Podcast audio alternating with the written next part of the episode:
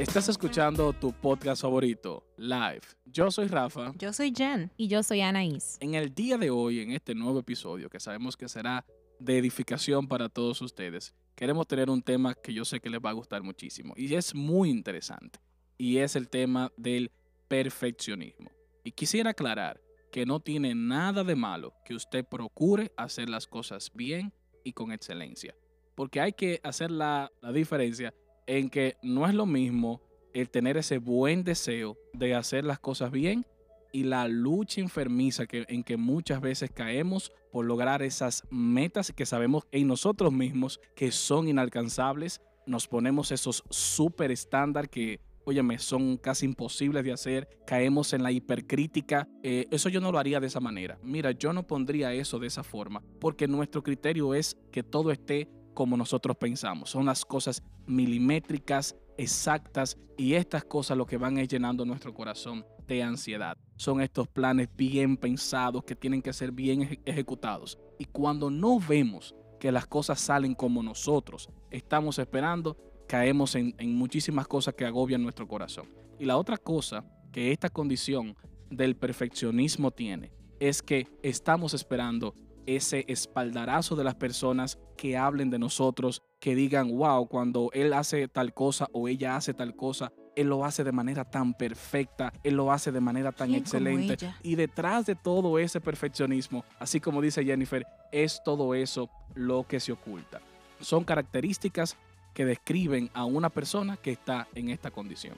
Y no solo eso, sino que el perfeccionismo eh, destruye a la persona que está buscando esa perfección porque eh, trabaja siempre de una manera incansable y no solamente la destruye a ella, sino que lleva a que ella pueda destruir a los que están a su alrededor porque entiende que nadie cumple o llega al estándar, como tú explicabas, Rafael, como que nadie es suficiente ni nadie puede hacerlo tan bien como lo haría ella. Entonces es bueno entender que el perfeccionismo puede ser una carga muy pesada y es como si nosotros estuviéramos nadando en contra de la corriente, porque si hay algo que es bien cierto y la palabra bien claro lo dice, es que nadie es perfecto. La palabra dice en Eclesiastés capítulo 7, en su versículo 20, nadie en la tierra es tan perfecto que haga siempre el bien. Nadie en la tierra es tan perfecto que haga siempre el bien. O sea que no importa qué tanto yo pueda esforzarme, qué tanto yo pueda tratar, la perfección no la voy a alcanzar. Porque esta idea de perfecto por la que nosotros nos esforzamos es simplemente un espejismo.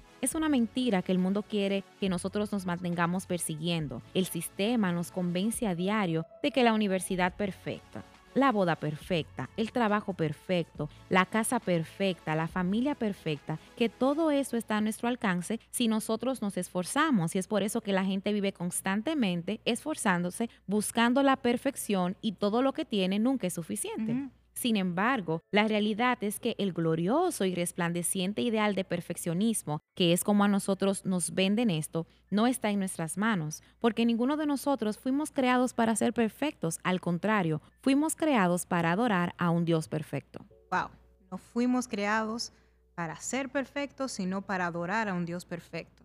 Y es que debemos de ver el perfeccionismo como lo que es, muchachos. El perfeccionismo es idolatría el perfeccionismo es orgullo y el perfeccionismo nos hace obviar la obra de Cristo. Cuando nosotros decimos, sobre todo persigue la perfección, eso es lo que te llenará. Ahí está hablando el orgullo en mí. Así es. Cuando decimos, mereces ser perfecto. Esa idolatría, ese orgullo nueva vez. Y cuando estamos diciendo, si no eres perfecta, no eres buena. Estamos obviando lo que Dios ya hizo en nosotros y esa obra perfecta que Él mismo dice que todo Él lo ha hecho bueno. Y la perfección puede controlar nuestras vidas como una adicción, pero Jesús nos hizo libres de toda idolatría, de todo orgullo y de todas luchas y presiones que esta sociedad y aún nosotros mismos podamos ponernos como esa carga que tú mencionabas, Anaís, en nuestras vidas. Así es, y la palabra del Señor expresa en Eclesiastés capítulo 9, verso 10, algo que yo creo que puede llenar de esperanza a aquel Hijo de Dios que está buscando agradar al Señor y es todo lo que esté en tu mano. Hacer, hazlo con el mayor empeño. Mire como la misma palabra del Señor, el mismo, el hombre más sabio de la tierra, dice, todo lo que vayas a hacer, todas las obras de tus manos, si vas a hacerlo, hazlo bien. Por eso yo decía en la introducción al principio, no está mal que nosotros procuremos el hacer las cosas bien. Es más, la Biblia dice que todo lo que hagamos, cuando lo hagamos, es como para el Señor. La palabra de esperanza en la Biblia, para aquellas personas que hoy se han identificado con esta condición de que tal vez estaban pensando que todo lo estaban haciendo bien y hoy pueden decir a través de escuchar este podcast, wow, yo soy una persona que tiene esta tendencia. Y es que la palabra que te va a sostener a través de todo esto es la gracia del Señor. Es por confiar en su gracia que somos libres para ser nosotros mismos ante Dios y luego por su poder a través de Cristo que nosotros podamos ser más y más como es Él.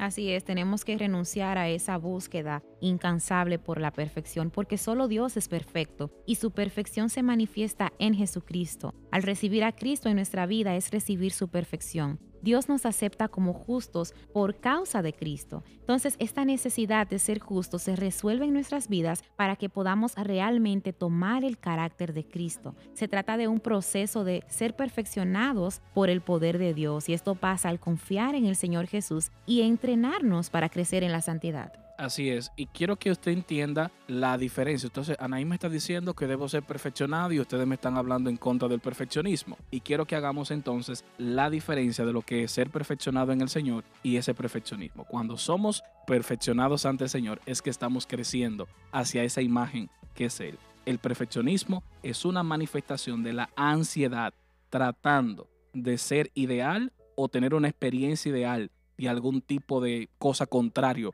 a lo que yo soy. Cuando el perfeccionismo del carácter de Cristo, lo único que está haciendo en mi vida es transformándome más y más a como es Él.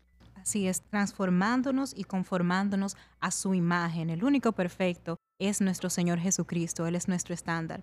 Y nosotros queremos invitarte a que no te dejes engañar tratando de, de ser perfecto y en lugar que tú puedas procurar el no ser un perfeccionista, sino más bien permitir que la palabra de Dios te transforme, que tú puedas leerla, que puedas atesorarla y meditar en ella hasta que no puedas hacer otra cosa más que vivir conforme a esa verdad. Confiemos y descansemos en el perfecto amor de Dios para ser entonces perfeccionados en Él. Queremos agradecerte por tu sintonía una vez más en este tu podcast favorito, Live. No te pierdas nuestros próximos episodios. Bye bye. Chao, chao.